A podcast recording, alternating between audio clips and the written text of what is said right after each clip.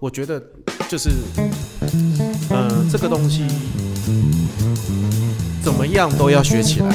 我我我现在的想法是这样，哦，对，这套东西我觉得蛮好的，蛮新的啦。哎呀，那我我记得我我们刚认识的时候，你那时候就说你在写嗯嗯 OK，嗯你那时候好像也蛮向往写剧本这个东西。然后呢，我们那时候做了一些戏，或者你人生遭受到一些呃不愉快的状态的时候，你那时候在沉淀的时候，你就想说，我需想要好好的沉淀写个剧本。嗯，就这么多年过后，你一个屁都没有写出来。真的没有没有，这个写剧本哦，我后来发现真的是一个很痛苦的事情。哦，这个你可以问我，我现在是深受其害。没有，你一直都走在我前面，所以你走过的路，我通常都不大走。对，哎、我跌得很惨。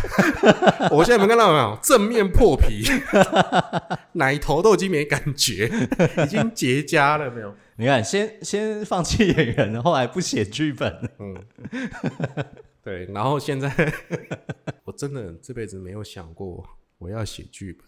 哎、我我刚听你这样讲起来，真的是哎、大大有可为。哎，我觉得你说的，你之后说不定不是演员的，之后都是编剧，对不对？你你知道我很讨厌写剧本，我知道啊。你知道我一我知道你讨厌写剧本，所以我后来直接放弃写剧本嘛。就没有想到现在我还在写剧本。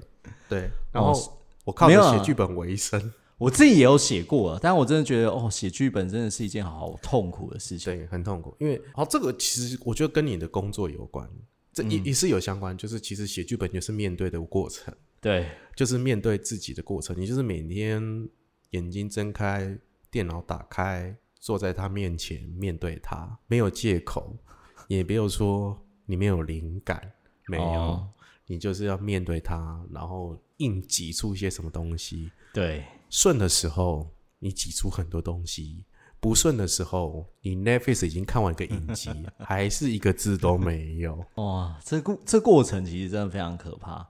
我觉得你是非常有勇气啦，因为你最后变成你的工作。但是你你刚刚讲那个，的确写剧本是一个沉淀的过程。我觉得对我来讲，就是这个沉淀哦，好好痛苦。嗯，很痛苦。所以我觉我相信作家跟编剧真的都不是人干的。嗯，真的我我真的我这我现在在做，我昨天拍戏的时候，开车的司机他大学毕业，他就说：“大哥，你知道吗？我想要去当编剧。”我说：“你千万不要，千万不要，拜托你，很折腾的。大哥怎么样？你说说看啊，这样子。”我就这样跟他讲，就是啊，编剧就是你要嘛，以传统的这个工业来讲，你在揣摩是你老板在想什么，嗯，导演要的是什么，这已经不是创作，你这个只是在猜测他要什么东西。现在如果跟平台合作，还是比较有机的，但是呢，嗯你就是要纯商业的靠拢，那你甘不甘愿？哦，其实就这样。嗯嗯嗯嗯，好、如果你今天学到就是呃纯商业的靠拢，会不会跟你年轻的时候的那种啊，我要有个人风格、自我意志哦，这个电影怎么那么烂？我写都比他好，我拍都比他棒，这样子，你甘不甘愿？这样好，那我现在嗯，我甘愿，我做了。哎，那现在你说，哎，你想要尝试吗？呃，不要，就跟年轻的时候想的都不一样，真的完全不同。真的。真的，真的，真的。我先做个开场，欢迎收听恰吉老罗的演员日常。坐在我眼前是我的好朋友，嗨，我是阿志。他是戏剧疗愈师哎，对，阿志。戏剧疗愈呢是一个非常做功德的一个工作，这样的。然后我们阿志呢，他有个粉丝专业，非这要叫做呃，戏剧疗愈师 Roy，我英文名字叫 Roy，哦 R Roy，O Y。好，就是戏剧疗愈师 Roy 哈。对呃，台湾只有你一个在做这个的事情吗？哎、其实我看好像也有其他人，像那个什么水面上是不是？哦，水面上的张家荣，嗯。对他们好像也有也有在做这个戏剧，我不知道他们叫疗愈还是叫叫治疗。对对对嗯，我知道，那他们花了很多心力在这上面。对，然后他们也有意思要培训嘛，然后要、想要发这样的一个资格嗯嗯，对，所以可以去，有些人就会去去上他们课。那阿志呢？我跟他认识非常久，他也见证了我人生许多的奇迹。这个些奇迹呢，通常都是一种人性转变啊，然后或者是这个人生开始落魄的一些转机。阿志呢，他人生也是遇到了许多，他也不遑多让啊，但是他是在旁边看着我 这个衰败，到现在好不容易努力爬起来的一个过程。对哦，我对他来讲就是一个很好的这个借鉴，对，就是哎、是一个指标，对，对哎、不要当演演员。看那个罗叔叔，那个罗叔叔，你看看，你看你确定吗？哦，你想要当编剧啊？哦，看那个罗叔叔，看那个罗叔叔罗叔叔多惨，对。他以前就是告诉我们不要当演员的，你现做什么都可以，就不要当演员。对啊，当演员，对，现在告诉我们做什么都可以，就不要当当编剧。对，都不要当编剧，哎，就你以后你生了小孩，我还是要跟你的小孩不要不要学，贝贝真的老了啊，不要当演员。你看对。贝贝受受了多少的苦，对，贝贝有时候还在靠你爸爸这个请吃饭，但某种程度我也是见证你的算是成长吧，因为哎有我们是七八年前吧，嗯，差不多，呃，哦。八年八年，八年前呃，我九年了，哦九年了。嗯。九年前我认识你，那时候罗老师啊，哦，那时候是非常有棱有角啊。哦，你妈，我那时候最常在办公室干的一件事情就是被他骂。天天骂，对我看什么电影，然后我跟他分享我的心得，他说：“哦，你是你没有看懂，你根本搞不清楚他在说什么。对我错了，我觉就得，嗯，我们的那个应该怎么讲？我们的喜好其实差蛮多的，但是我我也是因为这样，就是嗯、呃学习到很多不同的思维了。对，我们录音就是录音，你别骂人，你现在在骂人，因为因为对我来讲，他就是那个前辈嘛，因为那时候他在剧场其实混很久啊，我我其实就是一个过水，然后我就东学学西学学，对，其实我也不是一个经过专业演员训练训练出来的演员，但我就是喜欢演出嘛，所以就是到处到处。呃，问啊、呃有没有缺演员啊？那、嗯那我可不可以演啊？去、去这为他奉献，对，就是疯了。那时候就疯，我是很疯，那时候很超疯。你看，嗯赚来的钱，老师赚来的钱拿出来做戏，哎呀，好惨哦，那时候现在想起来很疯狂。很 疯狂，真的很疯狂，而且那时候我们同时失业，然后就是我们来弄，对，弄个弄个戏这样子，然后自己都莫名其妙，啊，剧本还没有，演员还没有，然后我先报名，那时候很很疯啊！那时候我记得我寒假做一出，然后那时候有跟你有约你，然后你就说。呃，什么？嗯，你不要，我然后我还去看了，对呃，然后就就更不用说，我最后问我有问你说看的怎样嘛？我应该没那么傻，呃，我哦，我记得是我好像在你在会客的时候，我对你咆哮了几句，然后我就回带着当时的女朋友就去吃饭了。对，然后当时的女朋友就是从头到尾都不讲话，这样子说你为什么要这么生气？这样，然后我还在那不很不值得，这很值得生气啊！怎么会弄弄弄成这样？到底发生了什么事情？这样子，呃，然后他就上班的时候，就是我们隔天嘛，因为那时候是六日演出嘛，对，隔天到学校到办公室，他还要跟我讲，哎、那个演谁真的不行，那谁演的真的不行，对啊，烂透了。对 糟糕，这样导演然后我们也不行，对，然后我们暑假就合作了一出戏，对，然后 还是不行。哦，好惨啊！不会啦，那个戏怎么讲？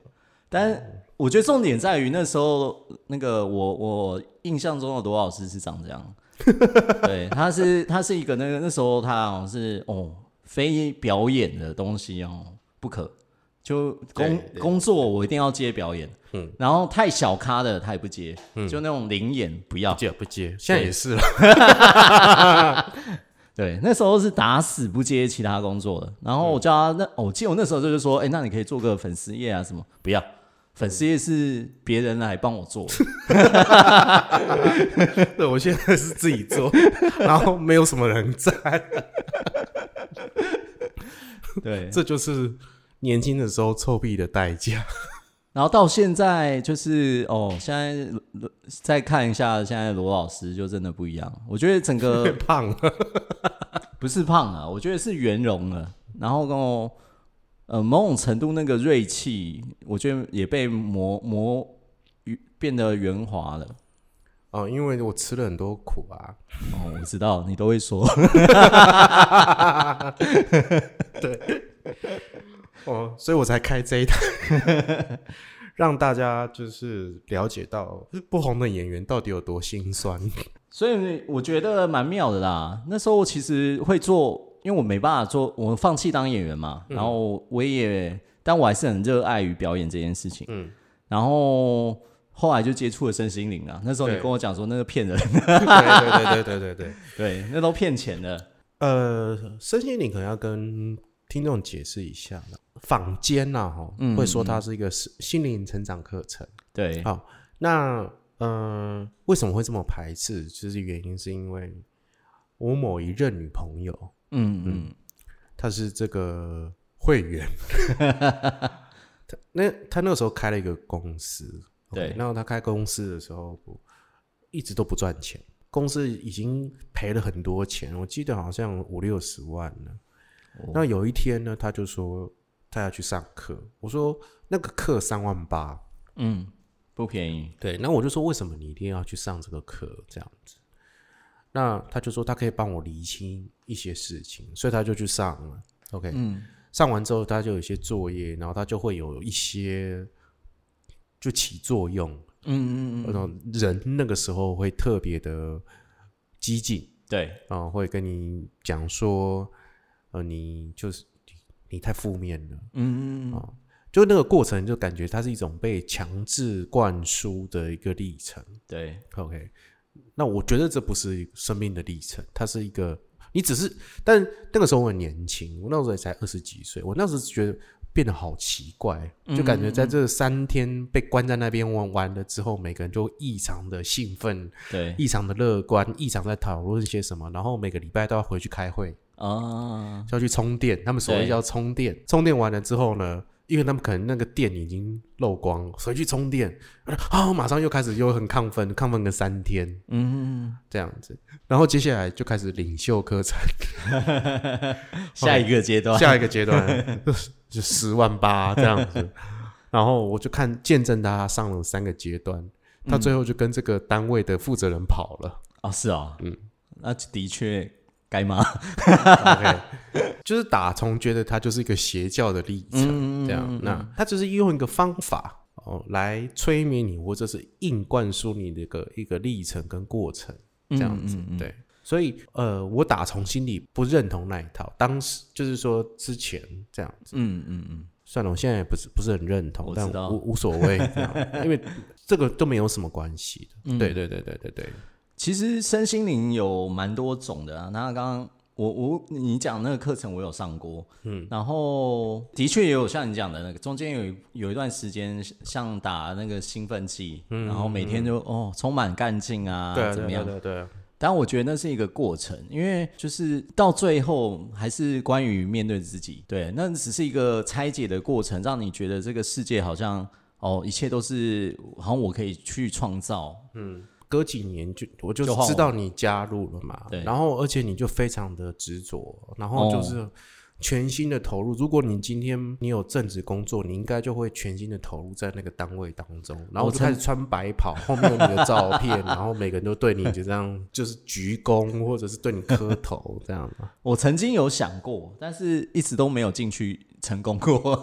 对啊，但我觉得也是因为卡到一些点啊，因为你讲的那个不真实的状态，我我也经历过。然后到后面，我觉得也是关于一个沉淀吧。这些课程给你的是一个工具，但工具其实就是就像拿一把菜刀一样嘛，你可以拿来砍人，也可以拿来做菜，就看你怎么用。所以后来我也才经就是经历过那个那些过程，然后重新的沉淀，因为我就觉得，呃，那或有没有更好的方法？嗯，然后是呃，因为那个几阶那个总共三阶段、四阶段的课程，我也领袖课程来了来了来了，我也全部走完了。嗯，然后后来我我也上了其他的课程。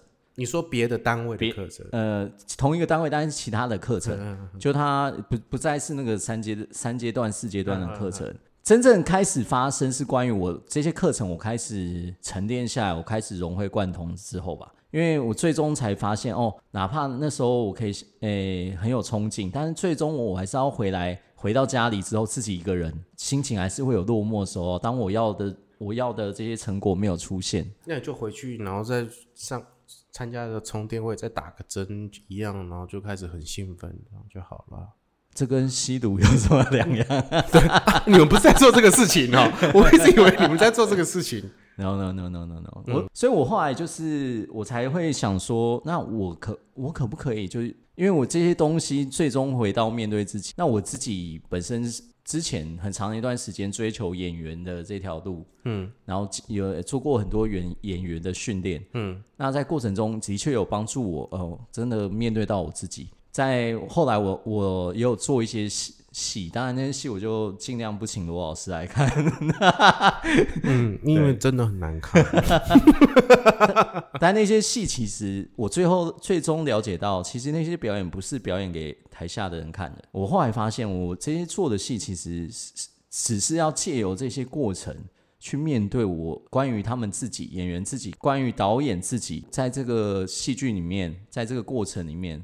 跟自己生命故事有哪些雷同的地方？有哪些伤痛我还卡着？我不愿意去所以。就开启你对于这个戏剧疗愈这条路嘛。对你上了这么多课，对这么庞大的一个一个组织的课，你都全部上完了哈，盖章盖完。我们必须不避讳的讲，可能会很多人瞧不起你，像你这样，但是这件事情对可能变成你的一个哲学，或者是对变成你的一个信仰。就是你必须你深信的一件事情，你会遭受到很多像我这样鸡巴的人的质疑或者是抨击。嗯，你会怎么去看待这件事情？你说我呃可以多厉害？你说要跟那种出家大师那种得道高僧比，其实当然远远不及。但我后来认清为什么会想做，为什么要做，然后为什么已经在做，是因为我后来发现，那我就做我可以做的事情。在这这条认识自己的路上，可能不见得每个人都走在都每个人走在路路途的某一段，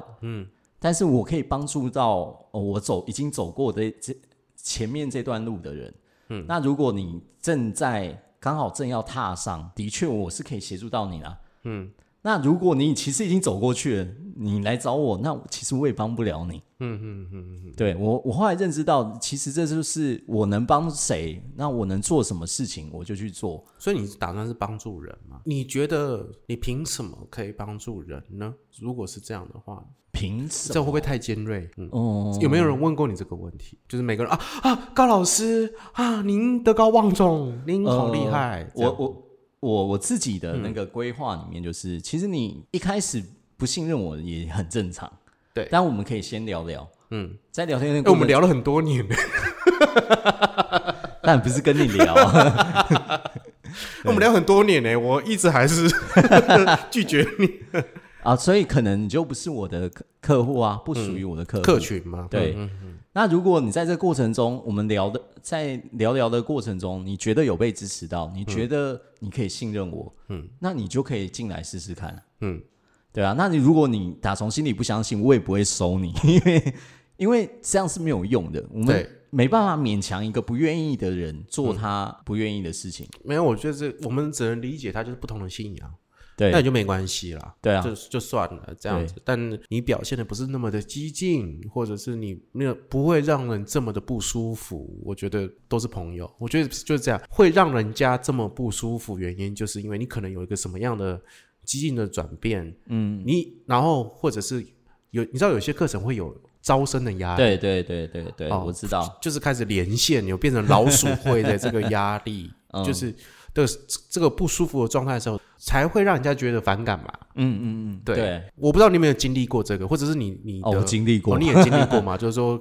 必须要往下拉这样子，OK，对。或者像你你可能你的组织，但那时候我的想法比较不是这个样子，我想的就是，哎、因为我我上网我很有收获，对，所以我分享给我身边的人，嗯，对，那呃，你们当然我也希望你们，如果你们也觉得很有趣，那你就可可以一起来上课，嗯，对所以我来讲业绩做到了这样，嗯，还是说我受不了部分就是强制性的、啊，其实我觉得强制性本身是因为那个人的出发点有了偏差，因为如果你只是说，哎、哎我我上了课上了，哎、上的很好，对啊，对啊，对對啊。那你听完，如果你感兴趣，你就说，哎、那你那是什么课？因为正常的感觉就是，哎、哎、我觉得你不一样哎、你最近怎么了？你去干嘛了？这样哦，哎、我去上了个课，这课还不错，你要不要来一下？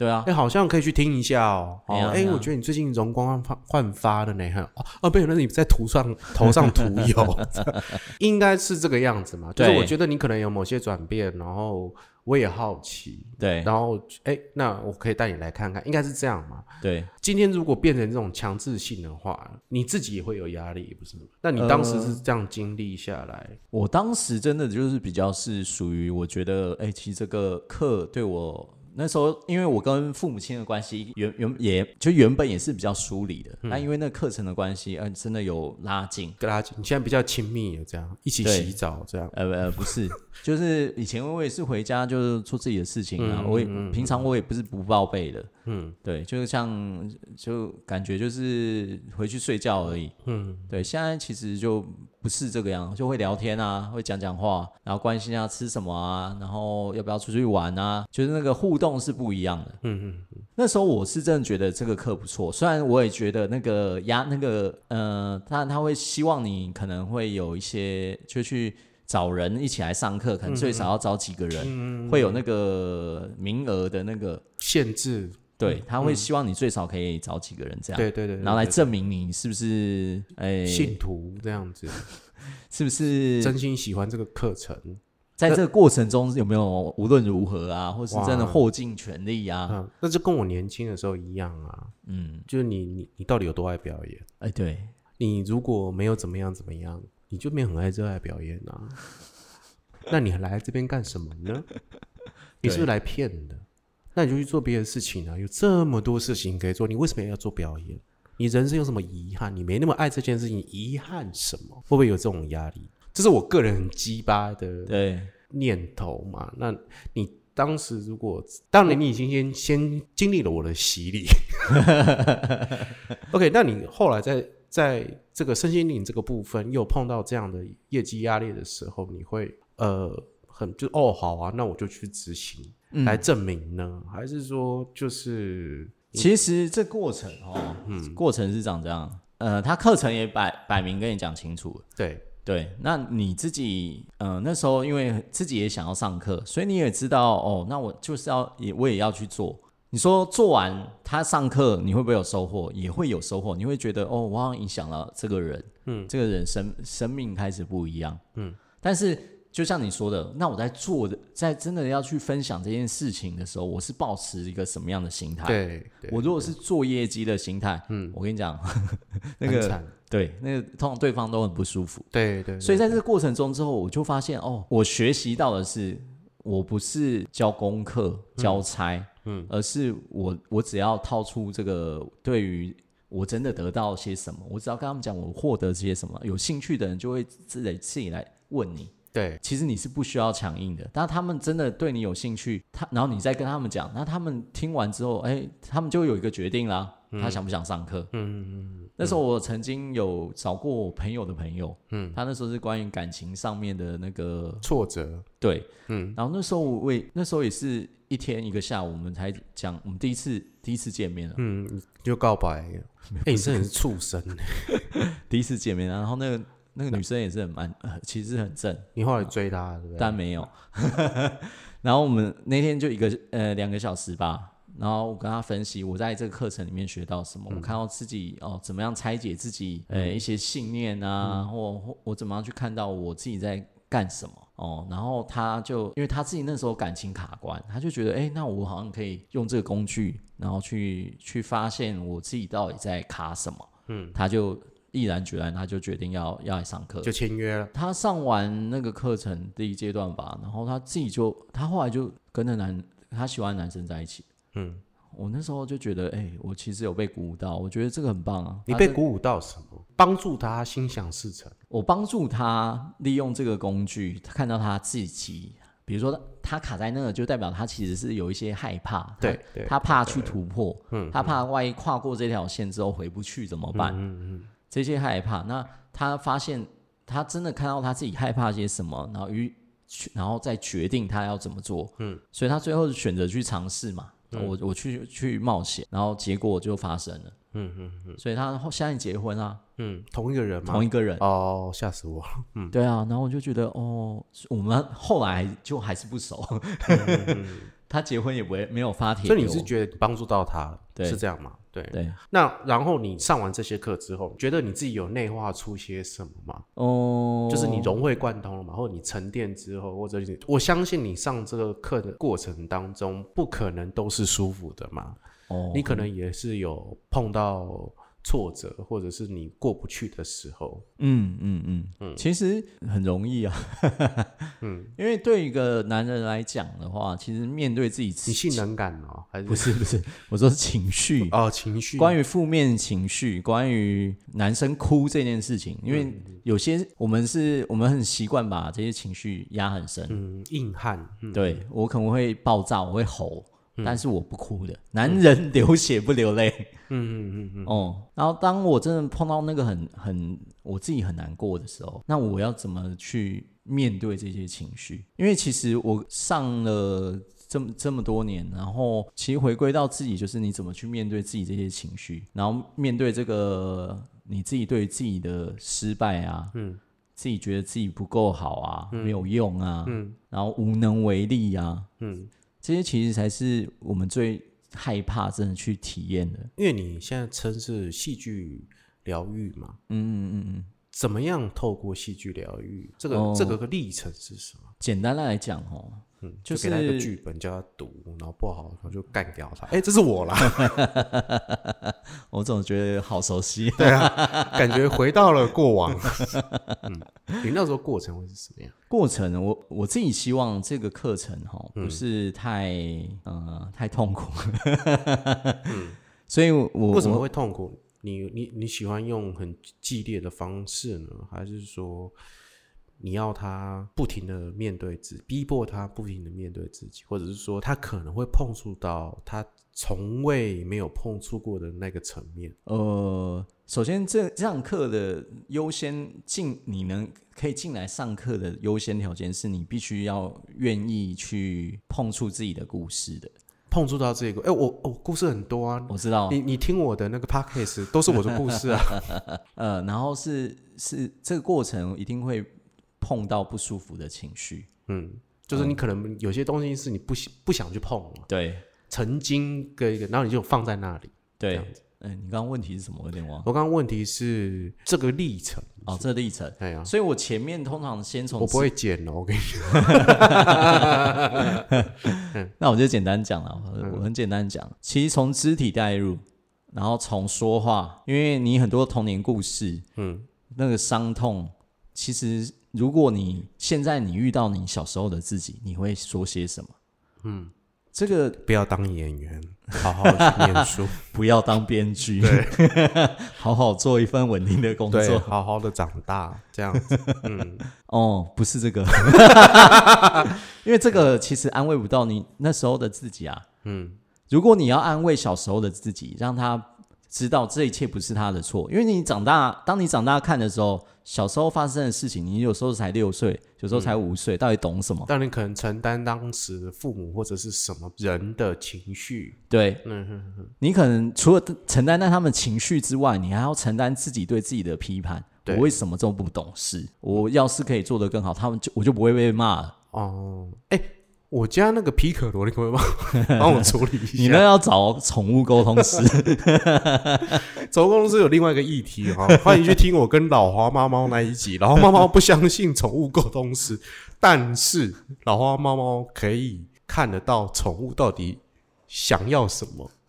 但是呢，他因为他跟我讲的东西是什么？他说宠物沟通啊嗯是一种双向的嘛，嗯。就是接收到宠物意念，我我就跟传达跟主人讲，那主主人的意念也可以传达给狗讲，他觉得是没有这件事情，他没有，他觉得没有传达给狗这这一项。明白。对对对，那你相信宠物沟通吗？哦，我相信。好，来宠物，下一集我们找老花猫猫来骂他一顿，这样 OK？我可以帮你找宠物沟通师，然后你们聊一聊。哦，哎、好像可以聊，不行啊，我怕我们会吵起来，欸搞不好也可以耶。就是说，没有，我觉得真的就是我们可以聊一些，就是我曾经我和我过往就觉得不相信的东西。你可以把你那你家那只狗带来啊，然后然后呢，然后现走，场聊啊哎、。也是哈，对啊，我我在我的频道骂了他很多集。对，你刚刚说从这个肢体带入，那是什么？呃摸他，呃，不是，掐他的腿。从你自己感觉自己的身体开始，因为其实演员就蛮常运用到肢体的，但是其实正常大家上班族啊，或是正常平常人啊，非演员的职业，嗯哦、非这种表演性质的职业，其实你很难，你其实很常遗忘你自己的身体，嗯，你很难就是跟自己待在一起。对，对，那你从肢体的你把你的专注力回到你的肢体的时候，有时候你会有一些不同的感觉，体验那个细微的那个感觉开始，让你自己留在自己的身体里面。对，有种呃演员不是有那种第三只眼的说法，就是你可以看到自己的表演，嗯。就让你留在那个觉察的那个状态里面。这是最高境界。嗯，对，所以就是从这个觉，从这个小不小觉察开始，因为我们一开始其实不大留意自己的状态的，嗯，大家留意自己的身体跟自己在对话些什么。你可能哪里痛，你可能只会觉得哦，我我要看医生。哪里痛，可能它其实是身体跟你表达的一些讯息。嗯嗯嗯嗯，对，甚至你是可以去问问他的，对，比如说，哎，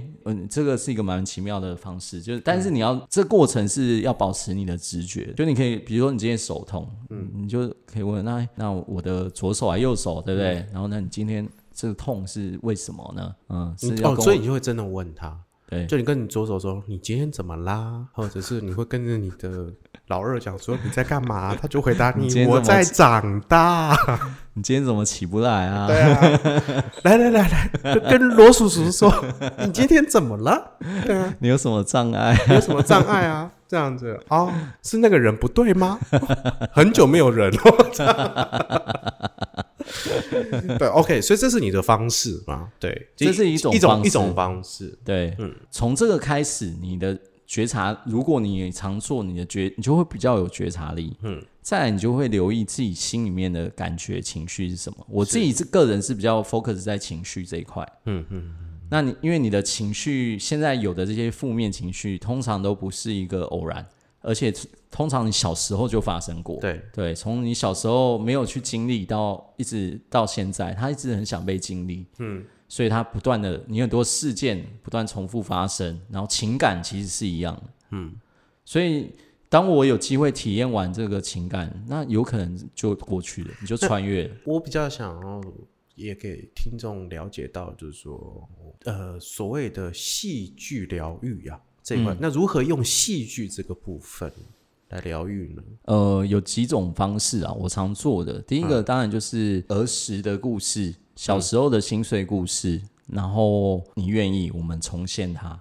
重现它，对，会请可能同学帮忙，或是你不愿意，嗯、可能你独自找我们，用一些方式来诠诠释你的小时候的故事。哦，我前几年有看过一部戏嗯、那这是《勇气即兴》哦，哦，《勇气即兴》真的是一个非常厉害的一个剧团，因为它可能每一季都会有一档他们的即兴剧，嗯，但它不是那么这么那么简单，就说哎，你弄几个题目，哎，你哎你或者你说几个关键字，我们现在就演给你看，这样。嗯后来已经不是这么单纯的这件事情，而是有有一次我去看了，他就找了一个来宾，嗯他可能有跟来宾讲过了一些话，然后那他就是先跟这个导演他的主事者先跟这个来宾就是说，你有没有什么印象深刻的部分？你小时候是什么状态？嗯那这个时候，旁边的演员就会把他小时候那个状态给演出来，嗯哦，甚至他呃曾经的恋爱的部分。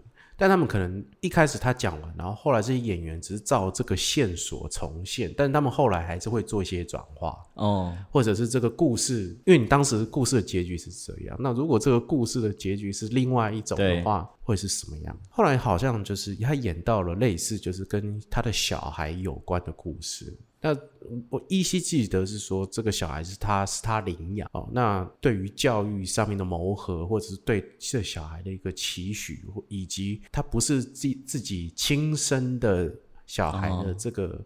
可能有一些隔阂，这件事情有一些很复杂的情绪。，对，但是他们这个台上的这些演员在演的他这个这个过程当中，他可能就做了一个不一样的转化之后，这个来宾哭了，而且他们没有蕊哦，不是说哎哎、我们现在讲到这段之后，哎、麻烦你大哭一下，没有没有哦，这个来宾他就哭了，呃，我做的这个其实也是重现的过程中，其实他只讲大纲，然后也所有的呃演员啊，会会就这个大纲，然后来重现，嗯，然后会有一个时刻，那如果你可以改变这个那时候的状态，那你想要怎么改变？嗯嗯嗯嗯，他会有一个重新改写的机会，嗯。对，然后你刚刚讲那个永信基金那个其实是蛮相似的，然后还有一种表演方式叫做 playback，嗯，就是哦观众讲故事。识你的时候在做的事情，对我那时候我有做过，就是然后我也是就是嗯，我知道，痛斥、鄙视，但那个其实是蛮有疗，也蛮有疗愈性。嗯当观众讲完故事，你重新的把他的故事呈现，嗯嗯，然后也许是重新的真的诠释，也许是歪楼，对。但可能对于这个呃，这个叫当事者嘛，来对，来看待的话，他可能如果他有一点点的触发，这个就够了。我做过那个嗯监狱场的 playback，你去监狱啊，监狱，然后我们团队那时候进去，然后监狱里面的受刑人讲他们的故事。嗯，我记得那我印象超深刻，我忘记讲什么故事了，但是我记得我在台上边哭边演他的故事，然后你走出来，那个人还没，没有没有没有，然后台下也是很感很感动，你可以感动感受到那个氛围，然后其实那一场非常感人，playback 嘛，对 playback，、然后那时候我就发现哦，原来只是光只是听这个人说故事，然后我们重新的 feedback 给他，其实对他而言，其实就会有不一样的感觉。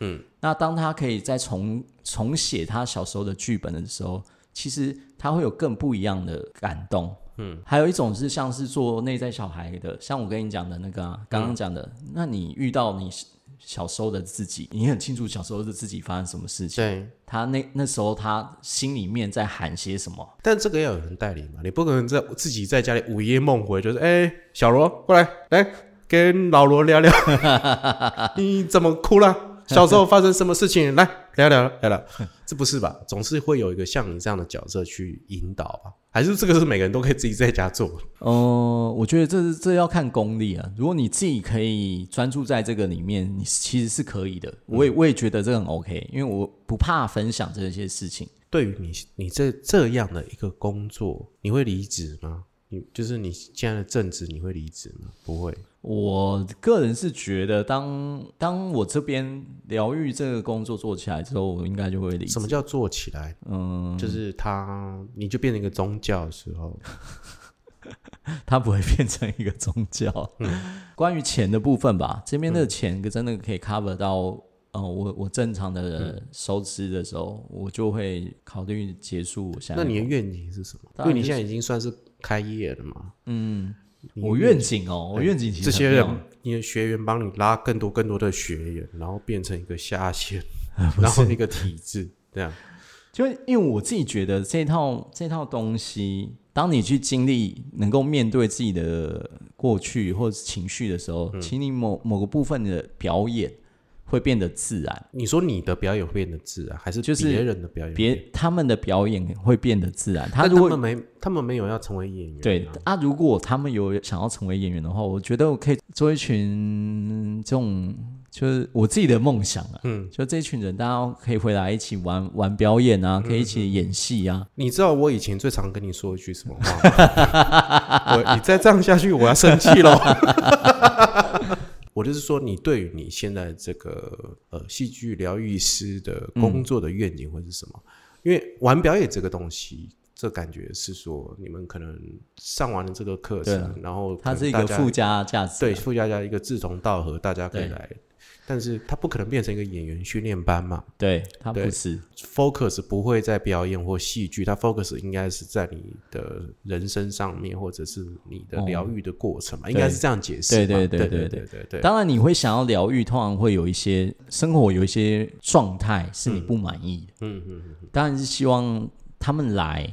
真的是关于去面对他们自己卡住的部分。嗯，他们现在的现况会有有所不一样。那你更大的目标会是什么？变成一个经纪公司吗？还是说变成像瑜伽教室这样、舞蹈教室这样？其实比较像这个，我想要是，嗯、这群人如果有兴趣，他们真的生活、生活或是生命，因为上了这个课有一些不一样或穿越，或是他们心情、体验上开始变得轻松自在，他们也可以加入这个行列。这这不是很像三打机吗？会吗？因为还没走到那里，我现在也不能确定。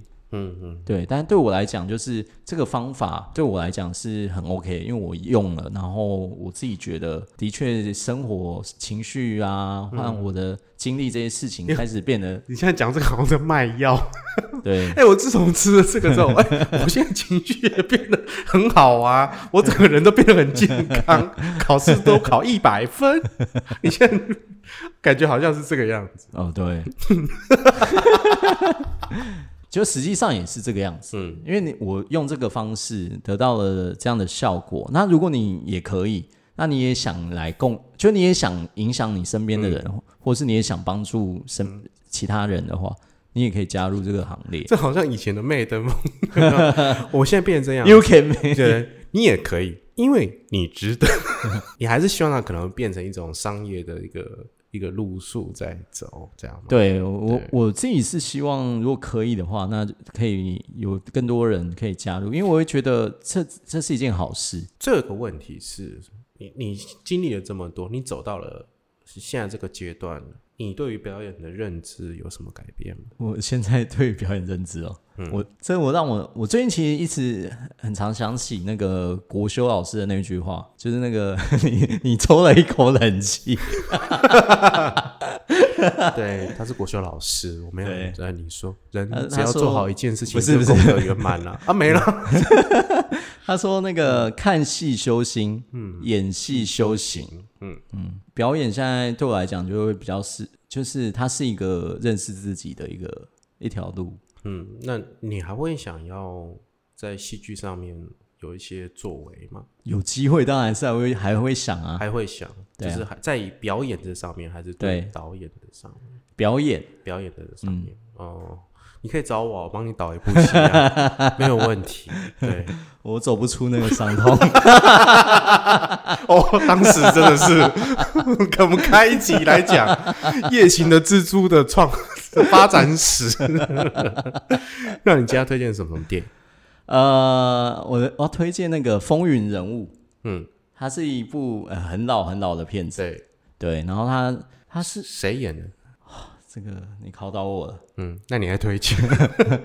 我忘记他的名字，嗯嗯，没关系但他他是真的很旧的，他是他那时候那个片子怎么讲，嗯，老到你可能不见得找得到。他讲的是一个小当地方银行，他有是有个地方银行，然后一个他的儿子，然后从支持他们的银行是支持一个小镇的，然后从然后对抗那个财团的霸凌，然后到他儿子想他主角是他儿子大儿子，然后他很想要到处当女婿，这样到处走走，但是因为他爸后来又重病，所以他他后来不得不留在这个银行里面，然后接任他爸爸的工作，一路上为为这个村民这样奉献呢，就是建房子啊，用他们的存的钱啊、贷款的钱啊，然后去建房子给他们住，让他们避避免他们呢，就是继续在这些财团底下租房子，那个高额的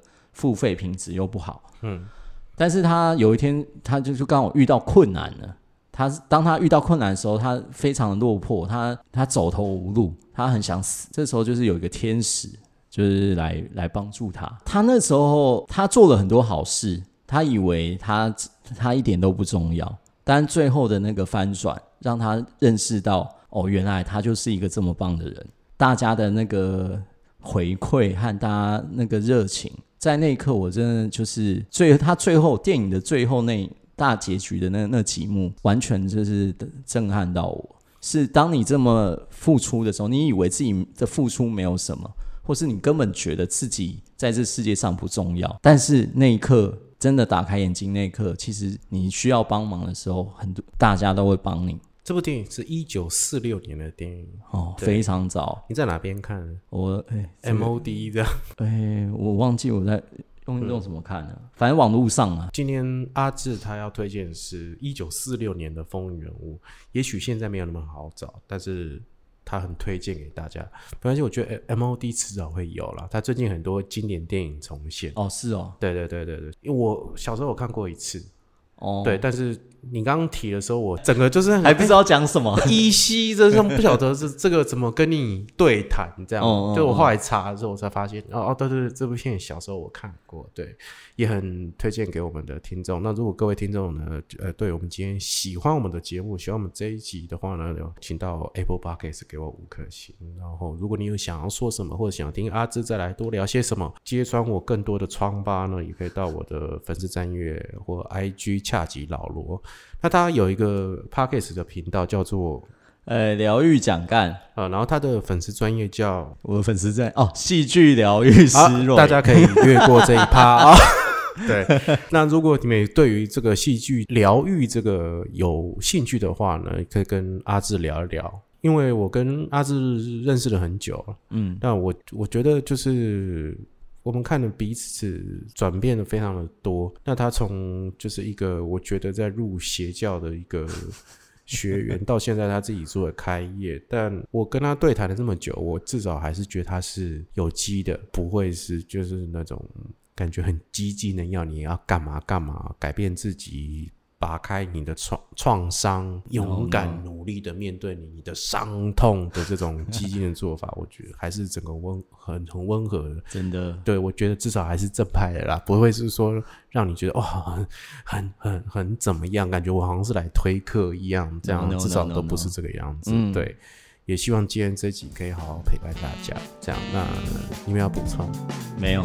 那今天恰吉老罗一年日常到这里，感谢各位。我是老罗，我是 Roy。OK，拜拜拜。